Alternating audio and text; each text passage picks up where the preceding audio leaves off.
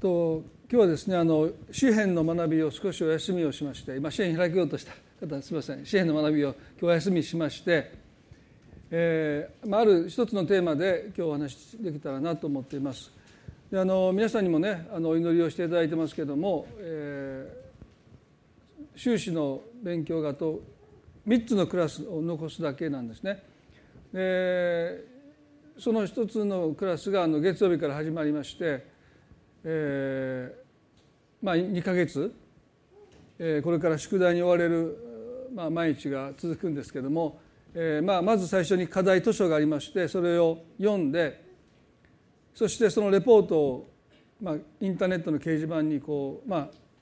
ログインして、えーまあ、生徒しか見れない先生と生徒しか見れない掲示板に、まあ、自分の、まあ、たくさん本を読まされてそれを書き込むわけですね。でそれをみんながこう読んで、えー、意見をまた書き込んでいって、まあ、そのやり取りの、えーまあ、頻度熱心さ内容も評価されてえーまあ、それをまあ8週間して最後の終わりにまあレポート、まあ、論文のようなものを書いて、まあ、クラスが終わっていくんですけども、まあ、今回ですねあの始まって、えー、私がこの掲載した、えっと、私の意見というかものに、まあ、いろんな生徒がコメントを書いてくださるんですけどもある一人の方が書いてくださった、まあ、コメントを読みながらですね、まあ、今日のメッセージをしたいなというふうに思ったんですね。それはこのクラスっていうのはねスピリチュアルディレクションというクラスですね。まあ、日本語に直訳すると霊的導きっていうですね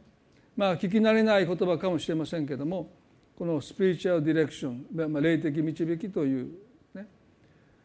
でこのクラスを、まあ、あの今受講してるんですけども、まあ、この言葉と私最初に出会ったのはですねこのユージン・ピーターソンというとっても有名な神学者がいるんですけども、まあ、彼が牧師の働きの主要な一つとして、まあ、霊的導きというものをですねある本の中で紹介してるんです。もう随分前に出版されて同志社の進学部の先生が訳してくださって、えー、まあもう絶版になってるような本なんですけども、まあ、その中でねとっても、えー、感銘を受けましてで牧師としての働きにすごくその霊的導きという考えがですね影響を与えたんだなというふうに今振り返ってみて思うんですけどもまあ、その彼女がねどういうコメントを書いたっていうのをちょっと紹介をして今日の、えー、メッセージをしたいと思うんですけども、えーまあ、日本語にねちょっと訳しましたので今日本語だけ読みたいと思いますけれども、えーまあのね、ファーストネームですからノブですねノブ。あなたの意見を私たちに分かち合ってくれてありがとう。私の個人的な意見にはなるけれどあなたの書いた内容は今までの経験で最もパワフルなものです。神の御子イエスも父なる神が人々の人生で神の御子イエスも父なる神が人々の人生で働いておられるお姿に目を留めておられたとのポイントに私は圧倒されましたなんと真実なことでしょうしかしあなたがそう言ってくれるまで私はそんなふうに考えたことが一度もなかったというんです。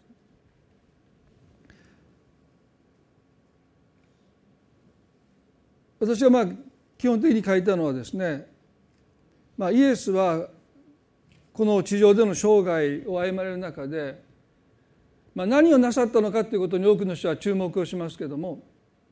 何を見ながら何をご覧になりながら33年の生涯を歩まれたのかということ。まあ、キリストの目の先にあるこの方は何を見て過ごされたのか。でそれは父なる神のお働きを彼はいつも見ておられたという、まあ、ことをですね、まあ、彼女はそういう視点、まあ、そういうものの考え方をしたことがなかったって言ってまあすごく驚いたっていうふうに書いてくださったんですね。で私そのコメント読んでて、まあ、もしかしたら多くのクリスチャンもキリストのなさった宮業には目を留めますけども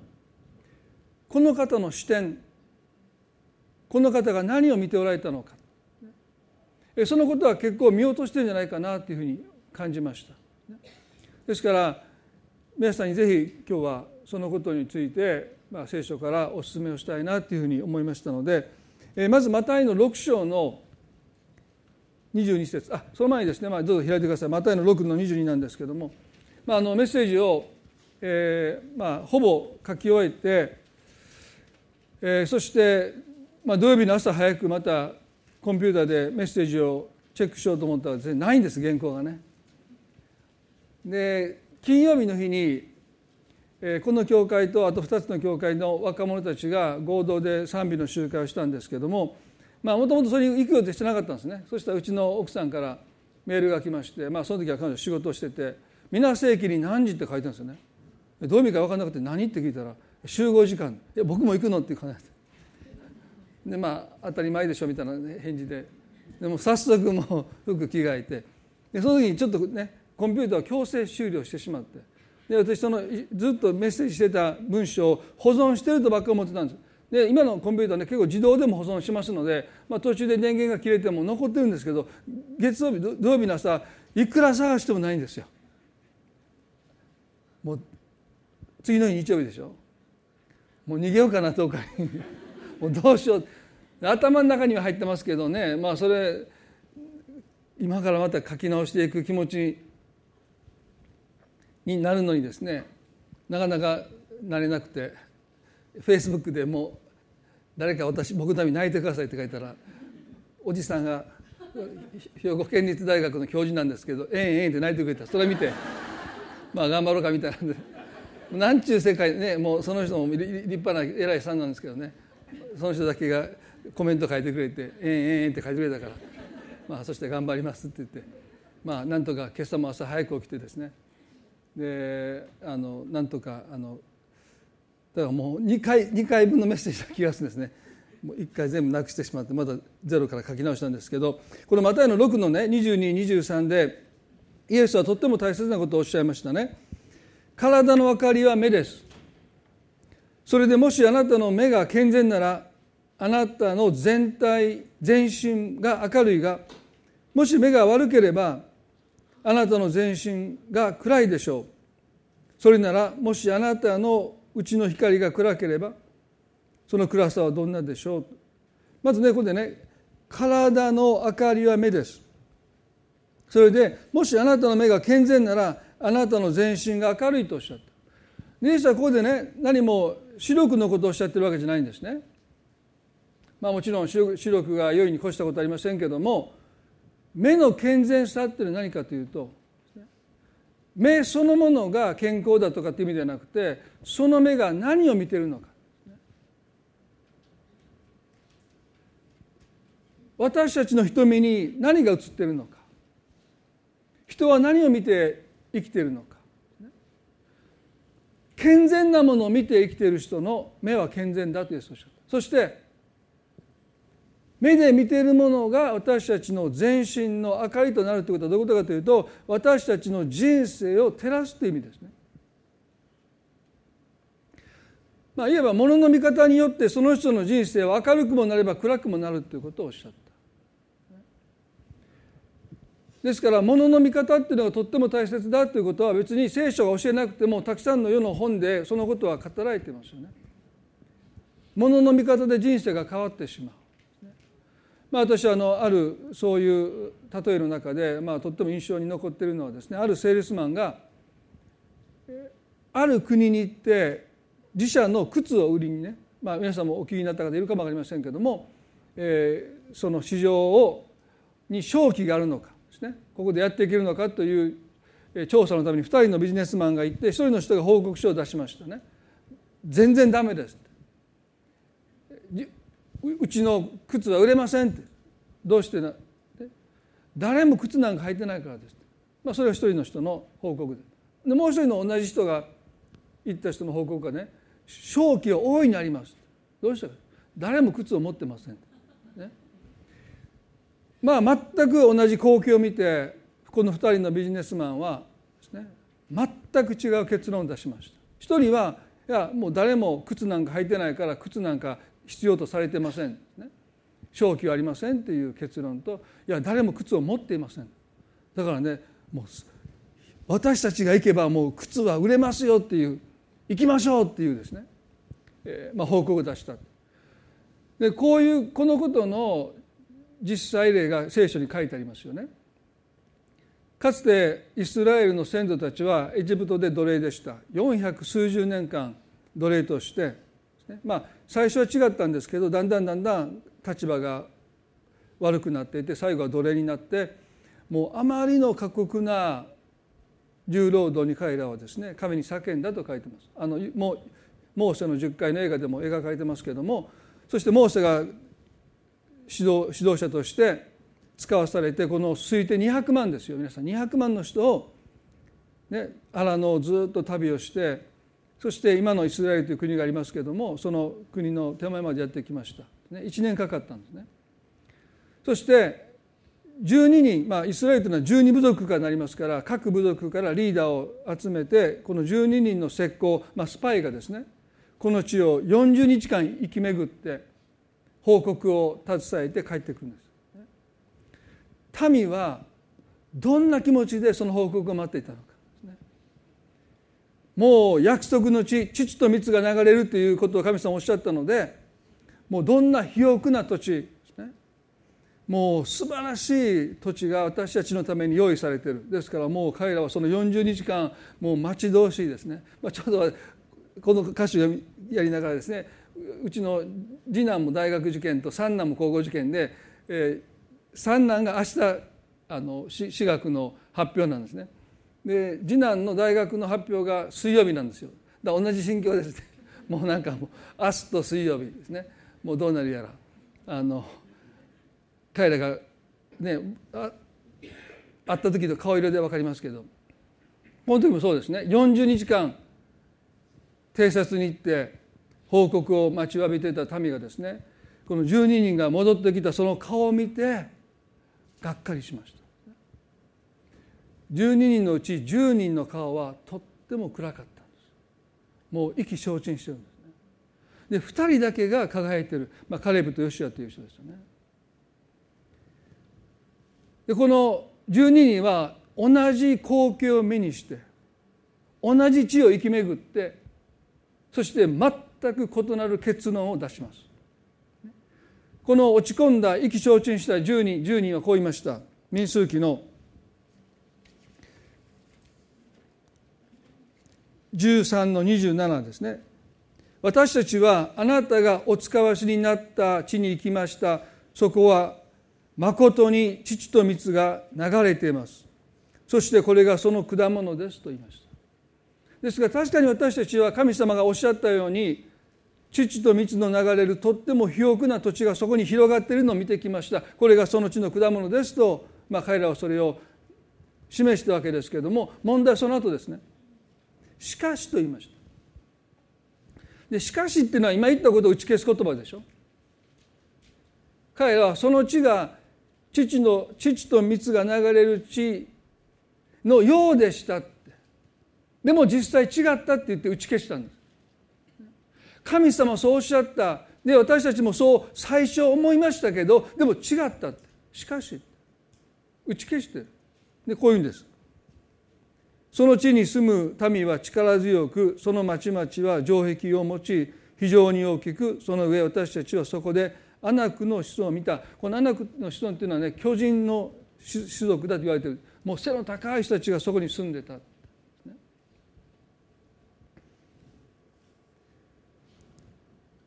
民はその報告を聞いて泣き出したと書いてます。でその時にこの輝いていたカレブとヨシアがこう言いました。私たちはぜひとも登っていってそこを占領しよう。必ずそれができるからとこの2人が言うんです。全く違う結論を10人と2人は同じものを見ていながら同じ地を生き巡りながらその結論は全く異なりました。この2人が登っていきましょうって必ずその地を占領できますからそういった後に残りの10人がまた口を開いています。私たちはあの民のところに攻め登れない。あの民は私たちよりも強いから。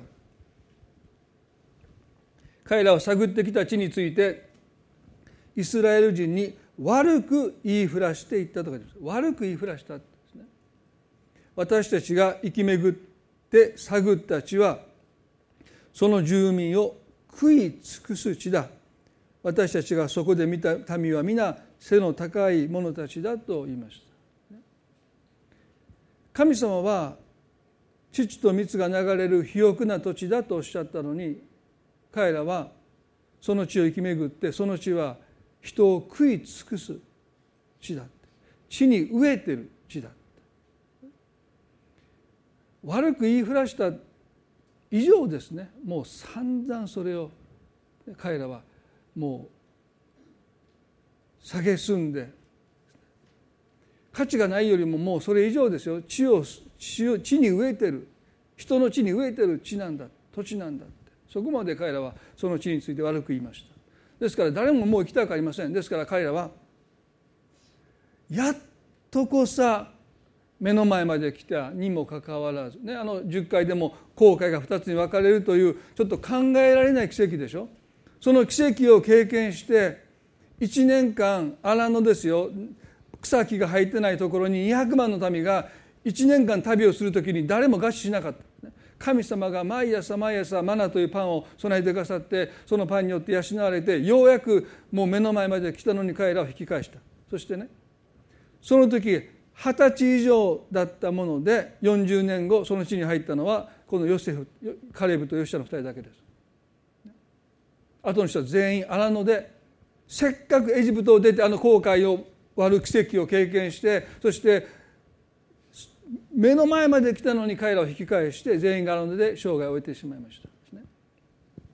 あの2人のセールスマンが同じ国に行って「ああこれダメです」誰も靴なんか履いてません。ある人はいや正気があります。誰も靴を持っていません。だから私たちの会社の靴をみんな買ってくれますというこの正反対の結論を出したようにですね彼らも。10対2でしたよね。10人はそんなあの地には登っていけません。2人はいや登っていきますと言いました。人生の分かれ目って私たちが何をどう見るのかですよね。大切なことは私たちにはイエスの視点が与えられているということです。信仰の目と言ってもいいですね。この目で見るんじゃなくて信仰あるいは心の目で物事を見ることが私たちは許されている。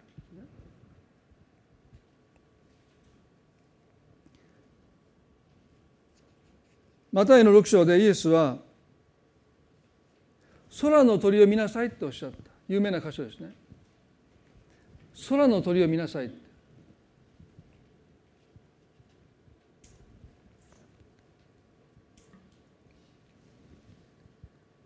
多分当時の人たちはイエスの言葉を聞いてちょっとポカンとしたと思うんですね。皆さんだって野鳥観察バードウォッチングが趣味じゃない限りおそらく忙しい毎日で空の鳥を眺めてる人はあまりいないと思うんですね。何してるの？いや鳥を見てるのっていう人。たまにいるかも分かりませんね。でも皆さんそんなに暇じゃないでしょ？忙しいでしょ？ですからゴミ箱を漁るカラスを追い払ってもですねそんな普段そんな鳥を見ませんよね。私ねあの今はちょっと寒すぎて朝起きて静まる時間はベランダで持たないんですけどもうちょっとあったかくなってきたらそのベランダに座ってですねそして一日の始まりに静まる時を持つんですけどその時何をするかというとですね鳥の音をね耳を澄まして聞くんですね。全然入ってこないですよ、まあ、私の家が一内地の前にありますからもうブーブーブーブーブーブーってもうなんでこの場所に住んだのかと思うぐらいですね。それと新幹線がシャーンシャーンってもううるさいんですよ。ね、そんなとこでまあそっちで反対側なんですけどでも今度反対側枚方側にまたあの京阪電車が走ってるでしょ？あれも結構もう何もなかった。ら聞こえるんですガタンゴトンガタンゴトン聞こえるしもうその前の道路も聞こえるから結構うるさいんですよね。でそこに座ってずっと聞くでしょ？最初もうそんなもう電車の音バイクの音車の音もうそんな音しか入ってこないんですけどでもねじっと耳を澄ましてるとね遠くにね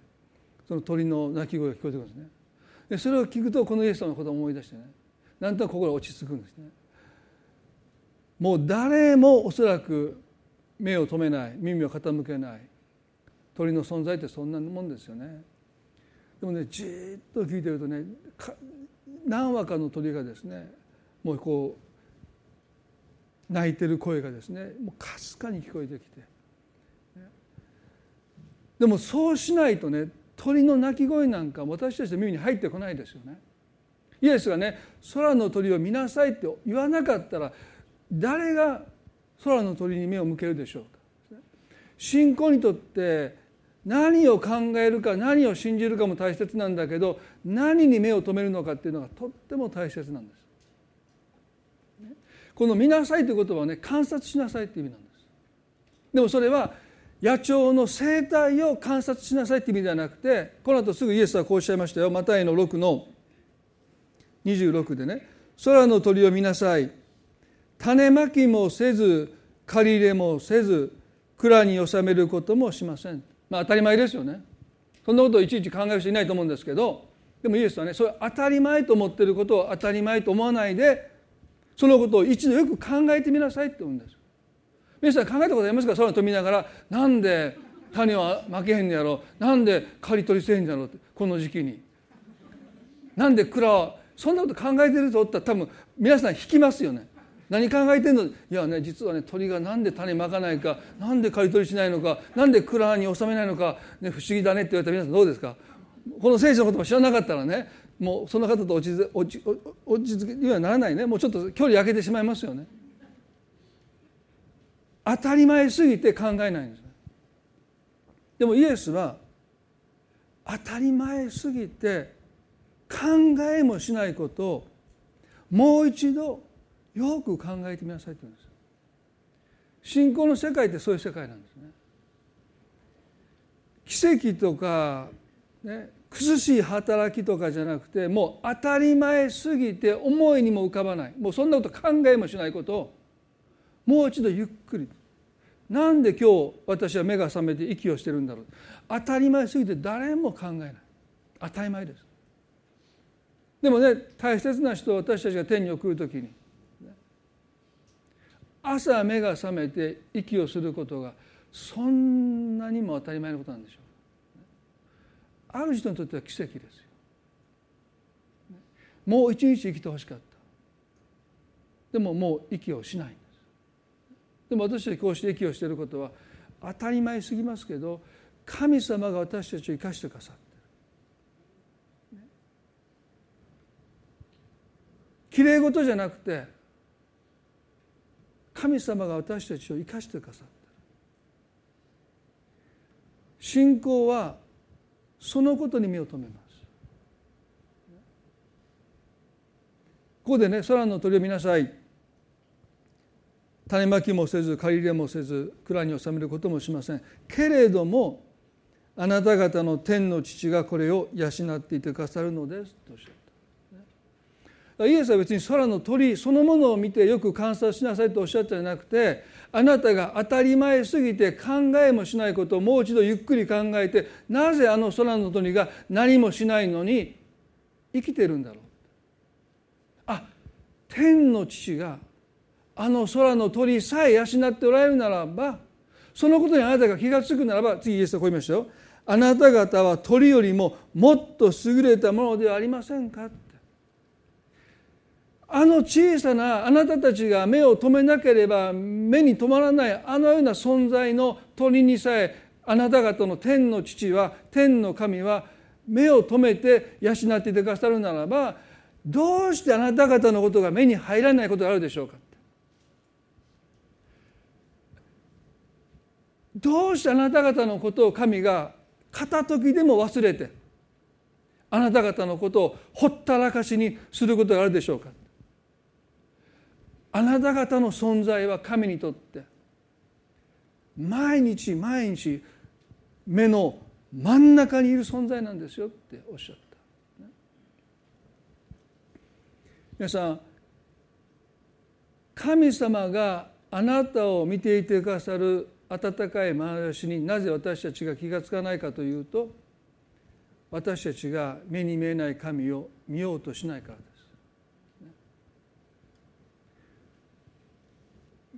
目に見えるものにあまりにも私たちの心と目が奪われて目に見えないものを見ようとしない。でも大切なものは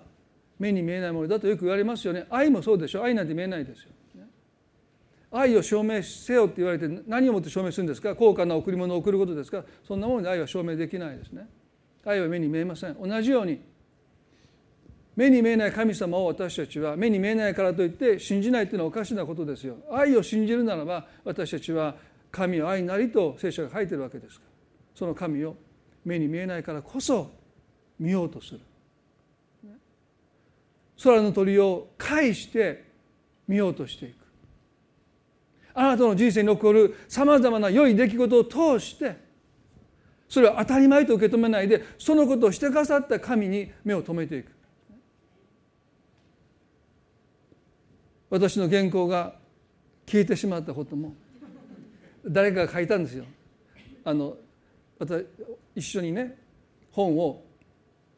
あの翻訳して出版するその翻訳者の有名な方がね中村幸さんという方がですねまあ、何かの計画があるでしょうって。もう一言だからそんなこと言うわと思いながらですね。もう何かの計画があるでしょうって。でもそうだと思いますね。その時に作ったメッセージと今のメッセージとちょっと違いますからね。同じのできないですからね。いろんな出来事の背後に神様いてくださるんだという視点。それがイエスの視点でした。ですからイエスにとって偶然はないんです。全てが必然です。全ての出会いをイエスは偶然と見なかった。だから全ての出会いをこの方はディバインアポインメントというんですね。神様が用意してくださった出会いとして向き合われた。あのサマリアの女性との出会いもそうですね。サマリアの町で女性が昼の日中に井戸に水を汲みに来たということは人に見られたくない女性です。訳ありの女性でしたよね。5人の夫がいて全部離婚して6人目と今同棲している彼女は町中の女性たちの噂の種ですからね。彼女はもう夕方に水汲みに来たらもうひそひそ話でみんな自分のことをで陰口の知ってましたからもう太陽あの中東の日差しの暑いあの昼間にわざわざこっそりと井戸に水を汲みに来た時にイエスはそこで座っておられた。偶然ですか？偶然でありません。昼の日中の日差しのきついそんなところに座ってる人なんていないですよね。彼女はびっくりしたんです。誰やこの人って。こんな時間に。私も変わってるけどこの人も変わってるそうでしょ？こんな時間に水を汲みくる私も変な女だけどこんな時間に井戸に座ってるこの人もちょっと変わってるなそしてそこで彼女はイエスと出会って救われて自分の罪が許されるという経験をして町中の人を今度は呼びに行くんですよ今まで人目を避けて人に見られたくなくって言っても誰とも交わらないで昼の日中に井戸に水を汲みに来る人がみんなのいる場所に走っていって「皆さん!」この方と出会って彼女の恥は取り去られました。もう人がどう思うと。この方が私を見ていてくださる眼差しを見た時にああ私の罪はもう許されてるんだって。偏見のない愛の眼差しでイエスに見つめられたこの彼女は。今までずっと背負ってきた離婚を繰り返すごとに背負ってきた人々の拒絶の目と虐げる目と恥ずかしさ、それを全部取り去られてもう彼女はもう人々の中に自分から入っていって「皆さん聞いてください」救い主と私はお会いしましたと言って多くの人を救いへと導く神の働きに用いられていきますよね。皆さんね私たちにとってイエスの視点偶然はない全てが神のご配慮の中で整えられた出来事としてその中に神の見てを見ていくということです。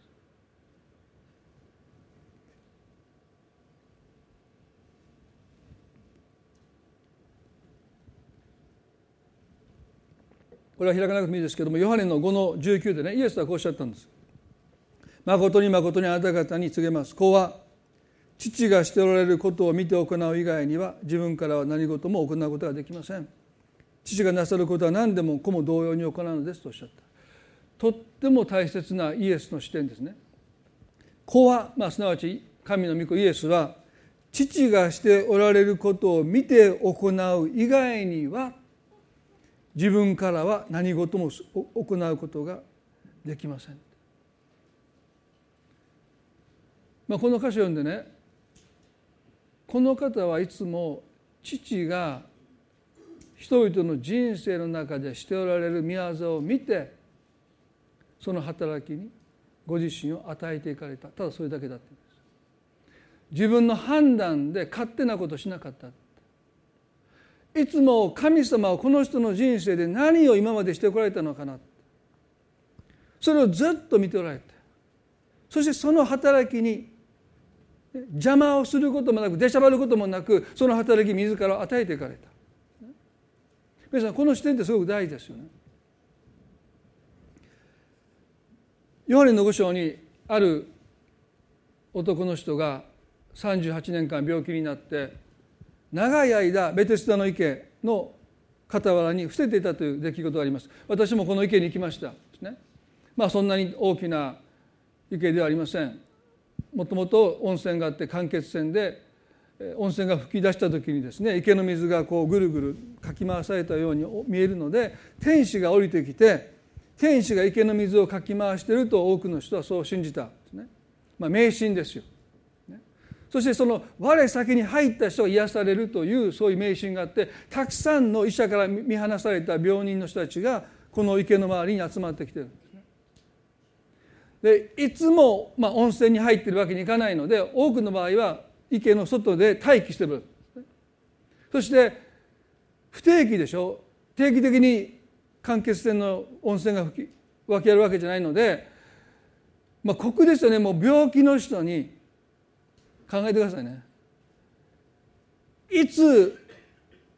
温泉の水がかき回されるかわからないということはみんな緊張しながらその時を待ってるんですよ。絶対よくならないですよ。そんなそんなんで待ってても。そうでしょ？だから病気の時はね何も考えずに安心してお休みになってくださいね。もう我先にその池に入ろうなんてそんな緊張してたらもうゆっくりできないですよ。だからもう異様な光景ですよ。医師から見捨てられて見放された人たちを待っていたのは競争原理です。そこに行っても最初に入った人が癒されるという競争原理が支配している。んですねこれが神の恵みなき世界です。そこに温泉という自然の恵みがあっても人々はその恵みに預かれない。最初に入った人だけが癒される。そんなことないんですよ。そういうそういう気になっただけなんですけどでもね人はもう迷信だと分かっていても医師から家族から見捨てられると藁をもすがる思いでそこにたくさんの人が集まってきた。そしてイエスはねそこに行かれて長い間そこに伏せている一人の男の人の前に立たれて彼を見て良くなりたいかと聞かれた、まあ、ちょっとねバカにしてるかのような質問ですね。良くなりたいから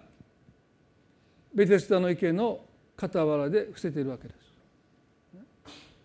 でも彼は何て言ったのか「はい良くなりたいです」と言わなかった。彼は日頃の不満をイエスにぶちまけます。こう言ったんですね。ヨハネの5の7で「主よ私には水がかき回された時池の中に私を入れてくれる人がいません」行きかけるともう他の人が先に降りていくのですと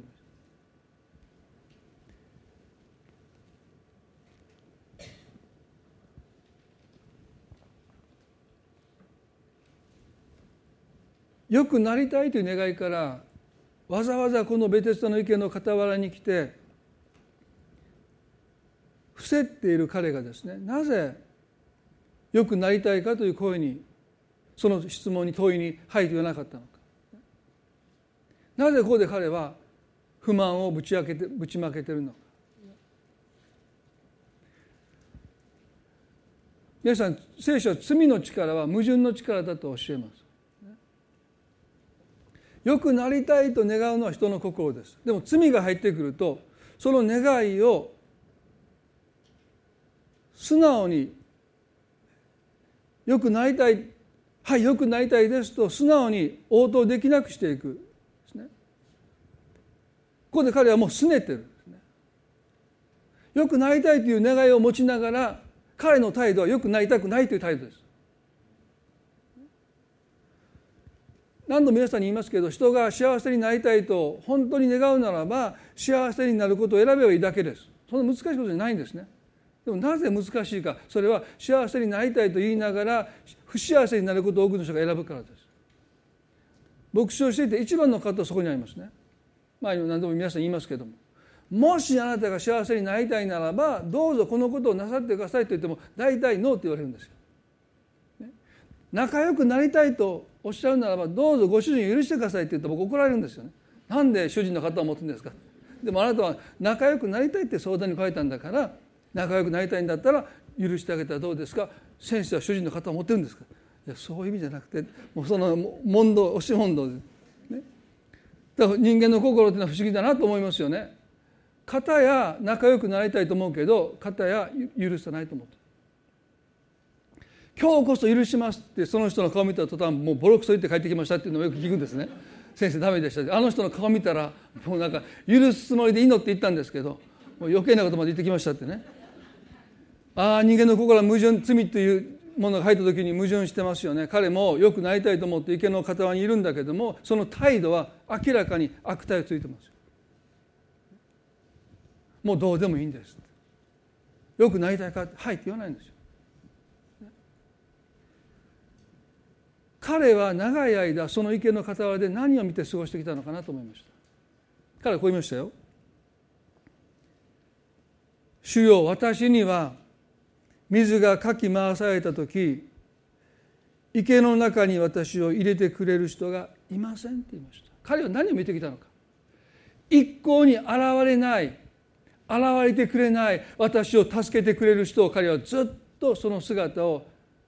探し求めていたわけですよね。そしてこういうんです。行きかけるともう他の人が先に降りていくのです。いつも自分を乗り越えて先を越して降りていく人の後ろ姿を彼はずっと見てきた。そんな毎日を送っているので彼の心がひねくれて彼の心が意気消沈してしまうのは当たり前です。よくなりたいという彼の願いはもうどんどんどんどん彼の心に沈んでいってもう今一番心の底に沈んで浮き上がってこないんです。ね皆さん何を見て今人生を歩んでおられるでしょうか彼は心をくじ心を意気消沈させるものを毎日毎日見てその後ろ姿をいつも羨ましそうにじっと見てなんで私じゃなくてあの人が先に降りていくんだそんな恨みつらみ妬みをずっとその中を見ながら彼は見続けた。そして彼の前に救い主イエス・キリストが立っていてくださって良くなりたいかと質問してくださってももう彼の心に深く沈んだ良くなりたいという願いは浮き上がってこなかったんです。彼の口から出てくるのは不平と不満と恨みつらみです。でもねその彼の心の一番そこにはやっぱり良くなりたいという願いが沈んでるんですね。牧師の働きの一つとして友人ピーターソンがね霊的導きということをなぜ開けたのかとそのことのためだと思います人がどんなに悪態をついてほっといてくれって言ってもその心の深いところには良くなりたいという願いが沈んでるんですね。まあ、前にも皆さんにお話したことありますけれども以前にですね、まあ、この教会に来られていた方のご主人がある犯罪を犯して刑務所に収監されてそして、まあ、刑期を終えてまあ、出所されて、まあ、教会に何とか来てくださってですね。前の教会の時でしたけど後ろの方でこう座っておられて、まあ、もう両肩はもう入れ墨がですね、まあ、夏なんてもう透けて見えますよね。で私何度も家にあのお呼びしたいただいてですね「まあ、先生まあ食うてくれや」って言ってもうすごい料理なんですよね。タンクトップ着てあるからもう入れ墨もうもろにこう出ててでもその前で「あありがとういただきます」って言ってもうこうあの何度かも家にもあの招いていただいて。でまあその方がねあのあるレストランで食事をなさっている時にうちの奥さんがですねそのレストランに入っていた時にその方がいるのを気が付かなかった。そしたらその方がね何を持って切れたのか分からないですけど多分、えー、まあ、その方うちの家内がレストランにお友達の2人で入ってきたのを見られたんだけども自分に挨拶しなかった。もうレストランですよ。立ち上がって大声で「お前なめとんのか!」みたいな。もう10分間ぐらいお客さんいるのにうちの奥さんとまあうちの奥さんに対してですね。もう特にもう罵声を浴びせてもうバカにしてんのかもう散々言ってですね。うちの奥さんがもちろん奥さんも強いんですよ。泣かないんですね。で帰ってきて「まあ、これがあった分かった」って。一応夫ですからね。ちょっと抗議してくるって。それはひどすぎるって。行ってくるから待っといてって言って行ったんですね。でピンポン鳴らす時に留守やったらいいのになと思いながら。鳴らしたんですよピンポン。出て出てきゃねえからね。留守でいてほしいな。出てきはったらもうもうやっぱ言おうと思いますからね。そそれはひどすぎじゃないですか。でも3回ぐらい鳴らして出てきはったからね。一応行ったでって。でも言いはれんかったって。ね。まあ、それでまあ面目保ったかどうか分かりませんけどほんまにともう一回行け言われるんですけどうちの奥さんももうそれ以上言わなかったのでちょっとホッとしたんですけどね。それでまあその方との関係がもう本当に疎遠になったというかもう教会にも来れなくなってで、まあ、町で会うと、まあ、小さな町ですからねもう睨みつけるようなそんな感じであの、まあ、そういう時間があったんですけどある時ねあの教会の方ですね方がいやその方ががんで末期で今入院してるんです。でそれを聞いて会いに行くべきかどうしようかな最初思いましたね。で会いに行こうと思ってそして私一人でまず病院に行ったんですね。でもう病室でもう横たわっておられて、まあ、少し会話を話してでその方もね私が来たのでびっくりされたと思いますね。で少し話してると急にですねその方が「先生」って言うんですね。どうして何ですか？俺も導いてほしかったんやっておっしゃったんですでも素直に言われへんかったんや。こんなわしでも天国行けるかっておっしゃったね行けますよって。今一緒にお祈りしましょうって言ってね。そして病室で手を取ってそしてお祈りをしました。そしたらね力強く「アーメン」とおっしゃった。で明日ね妻を連れてきますからね。ね一緒にまたお祈りしましょうねって言ってまあ帰って妻と話をして次の日病院に行った時にはもう意識がなくてですね。でその次の日ぐらいに召されてですね。でもその経験を通して私ねあのレストランで俺のこと無視したって言ってねまあ妻にそんな 20, 10分もこんな小さな町のレストランですよ。お客さんがいる中でもう散々バス浴びせて、ね、街で見ても睨みつけてもうそういう状態であって教会にも一度ももう来られなくなってでもねおっしゃったことはわしも導いてほしかったんや、まあ、その言葉を聞いた時に私は本当にねあこの人の心の深いところには良くなりたいという願いがやっぱりあって。でもそれがいろんなことが積み重なっていろんなことを経験して素直になれなくて罪の矛盾という力にも押さえつけられてねその願いがなかなか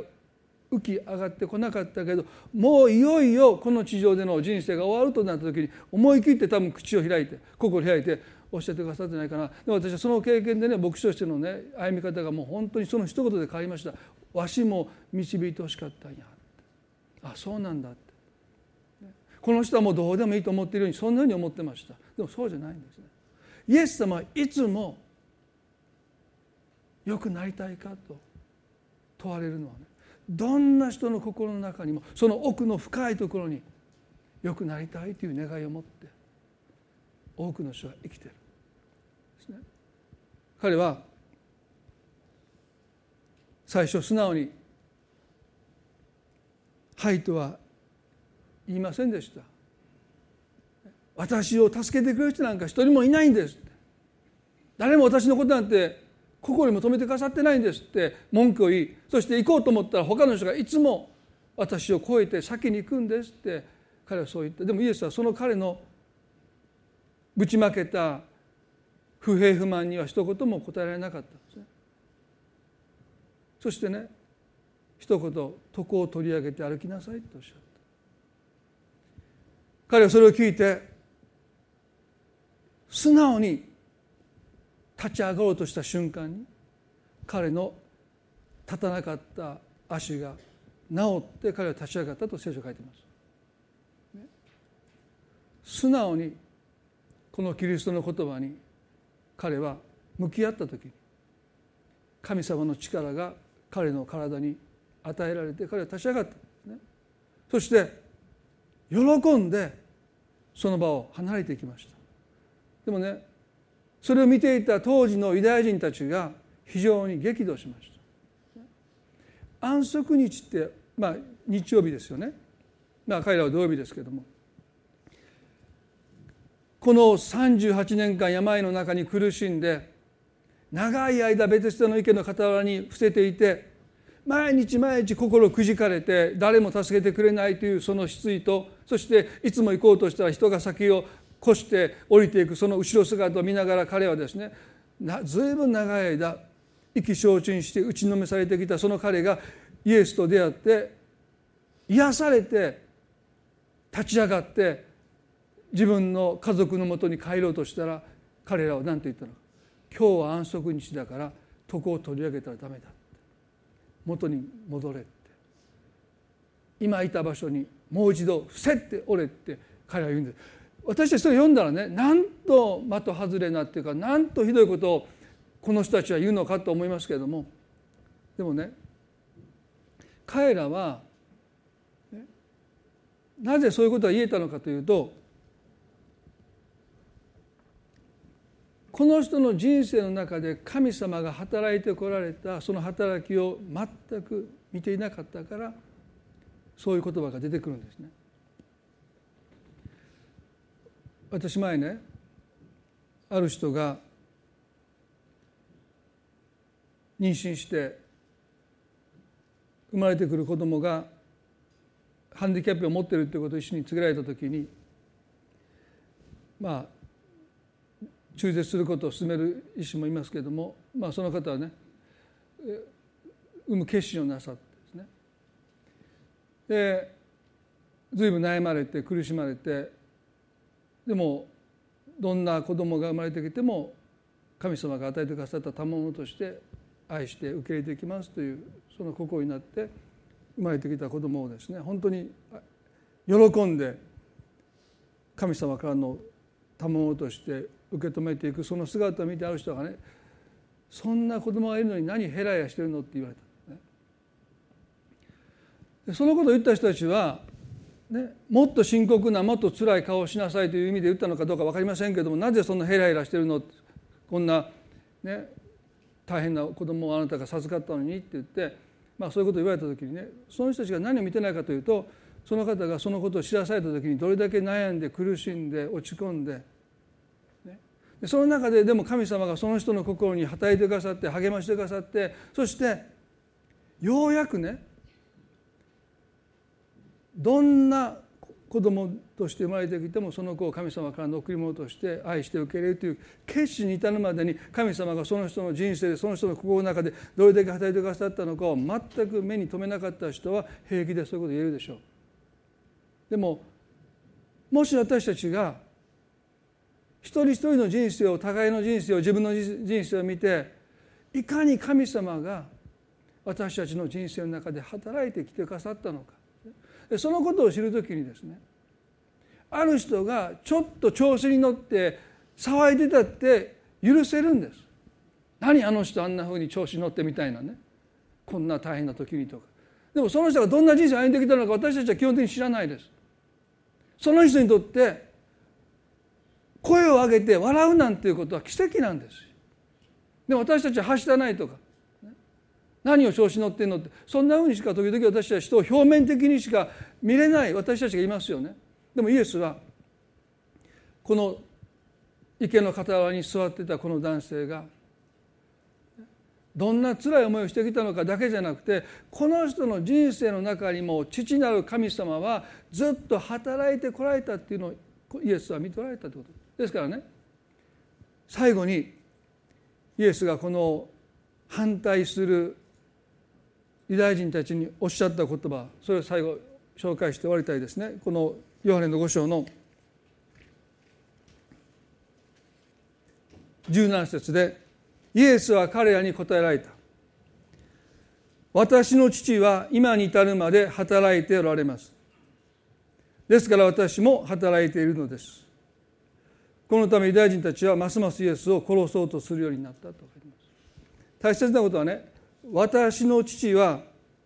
今に至るまで働いておられます。これがキリストの視点です。彼自身ね私のことなんて誰も気に留めてくれませんって。誰も助けてくれませんって。誰も手を貸してくれませんでした。そしていつも人が私に先を越して池に入っていくんです。彼は自分の人生を見捨てられた人生としてしか見てませんでした。でもイエスはね彼の人生の中で神はずっと働いてこられました。きれい事でしょうか？でもねイエスが彼の前に立っておられるということがその証明です。神はずっとこの人に目を留めてこの人の人生の中で働いてこられた。その印としてその証拠として救い主イエス・キリストが彼の前に立って良くなりたいかと問うとられる。皆さんの人生もそうです。何気ない神様の存在なんて感じない日々の中で神はどれほど精力的にあなたのために働いておられるのか。そのお姿にまず私たち自身が目を留めるということを学んでいかないといけない。それが信仰の目を持つということです。多くの人が当たり前と思っているその背後におられる神様の働き。息をしていることが当たり前すぎて考えもしないけど私たちを生かしてくださっている神様の存在に私たちが目を留める時あなたの周りの人の人生の中にも神様が働いておられることに私たちが目が開かれてきます。その人の持っている問題以上に神様が何をなそうとしているのかそのことに私たちが目が留まる時に私たちはその人を簡単には切れないんですよ。悪態をつこうがその人が何を言おうが。神様が見捨ててないんだったら私たちも見捨てれないですね。今日私たちはイエスの視点を持つということをね共に考えてきました。あなたは何を見て何に目を留めて今生きておられるでしょうか。どうかあなたを愛しあなたのために愛する御子イエスを十字架につけてまであなたを救おうとしたその神の存在あなたの人生において神がずっと働いてこられたんだ。今日ここにいることも偶然とも言えるしでもイエスならば必然だとおっしゃる。ここにあなたを導くために神様はどれだけ働いておられたのか皆さん想像もつかないと思いますどれだけの出会いが重なって重なって重なって重なってここに私たちがいるのか。約束の地の前にイスラエルの人たちがやってきたのは1年間だけでした。でもその地を与えると神がアブラハムにイスラエルの父祖に約束してから500年以上経ってた。その500年間神はその地を与えるためにずっと準備しておられた。民はエジプト出てたって1年だけ旅しただけです。でも神はその背後で彼らの子孫であるアブラハムにこの地をあなたの子孫に与えるとおっしゃってから約500年を迎えようとするまで神はずっと用意して待っておられた。その神の存在に目が止まらなかったら平気でこんな土地いらないと言って背を向けることができます。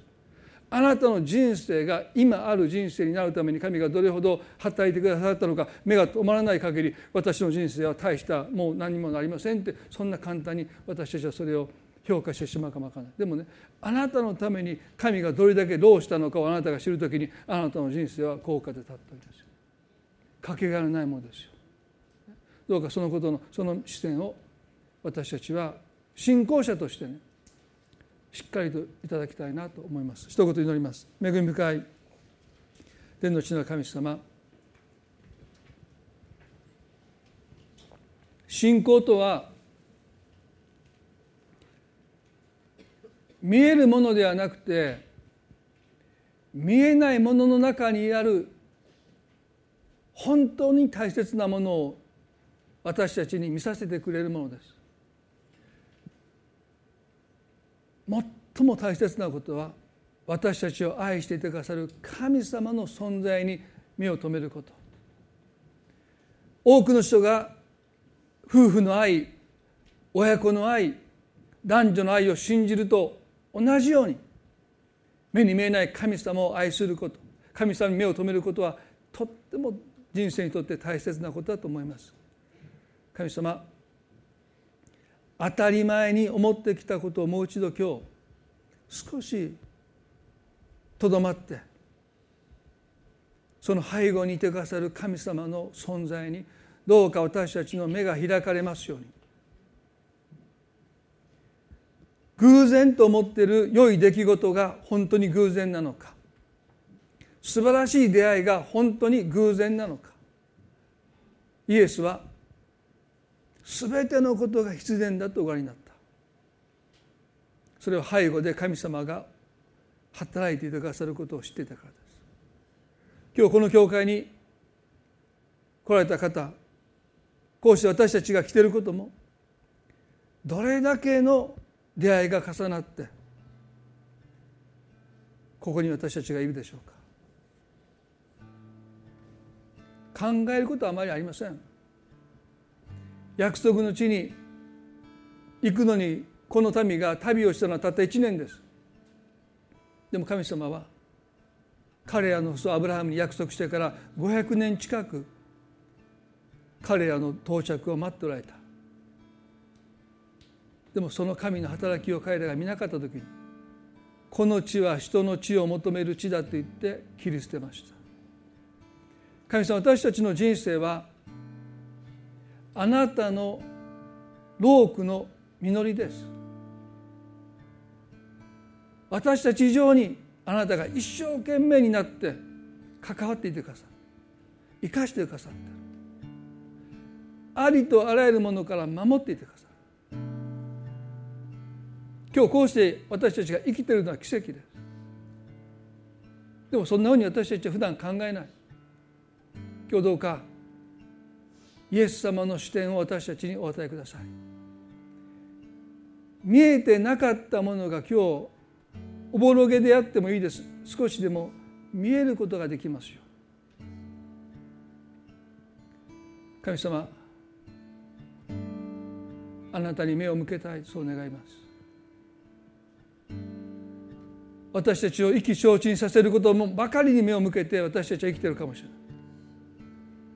でも私たちと共にいてくださるイエス様あなたに今日目を向けることができますように。よくなりたいかとあなたは聞いていてくださる。素直に。よくなりたいですと答えつつ歩ませてください。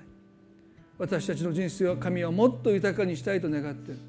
もっと愛に満ち溢れたもっと平安に満ち溢れたものにしたいと願っている。湧き出る泉のようにしたいと願っておられる。よくなりたいか。はい。よくなりたいです。素直に答えることのできる私たち一人一人でありますように。どうぞお一人一人の心をあなたが祝福してください。この礼拝を感謝します。どうぞこの一週間の歩みの中であなたが多くの気づきを与えてくださって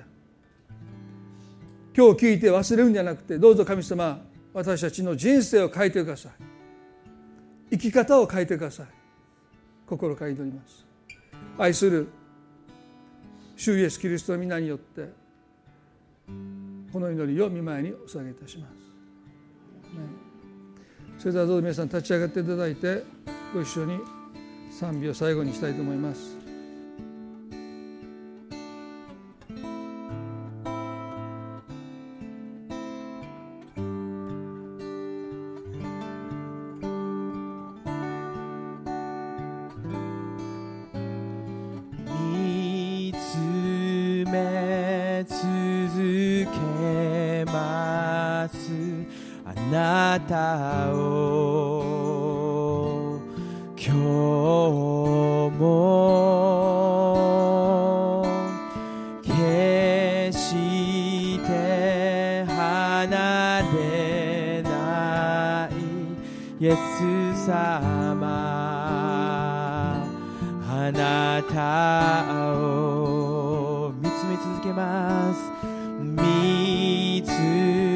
め続けますあなたを今日も決して離れない。イエス様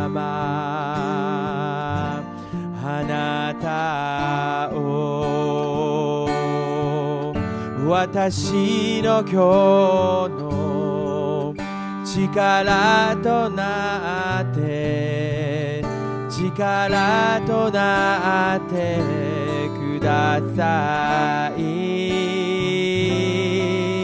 私の日々の力となって力となってください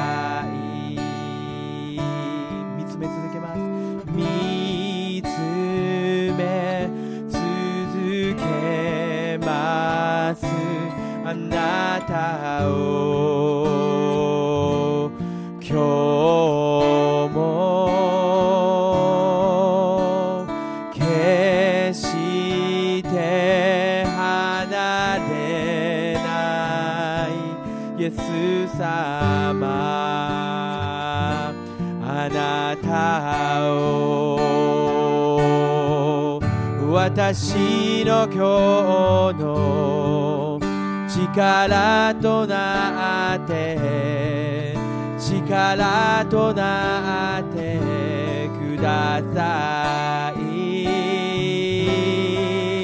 私の日々の力となって力となってください。私の今日の私の今日の力となって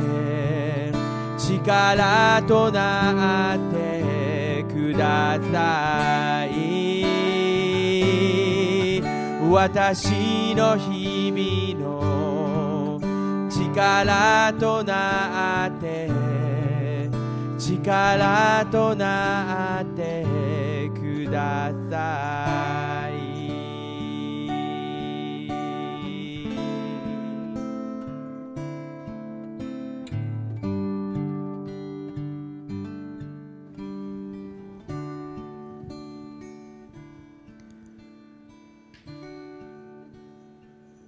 どうぞ皆さんこの1週間。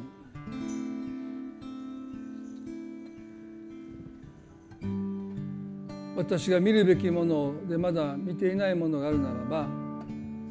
どうか私の目を開いてくださいという祈りを持ってね信仰の目が開かれて本当に真実なこと大切なこと見るべきものをしっかりと見ることができるようにそんなことを神様の前に祈りつつ過ごしていきたいなとそう願います。どうかあなたの人生があなたの目がいつも健全であなたの人生が明るく照らされていますように。そのことを心から願います。それではこの後すぐに洗礼式を持ちたいと思いますのでどうぞお時間のある方はねご一緒に残っていただいてお祝いしていきたいと思います。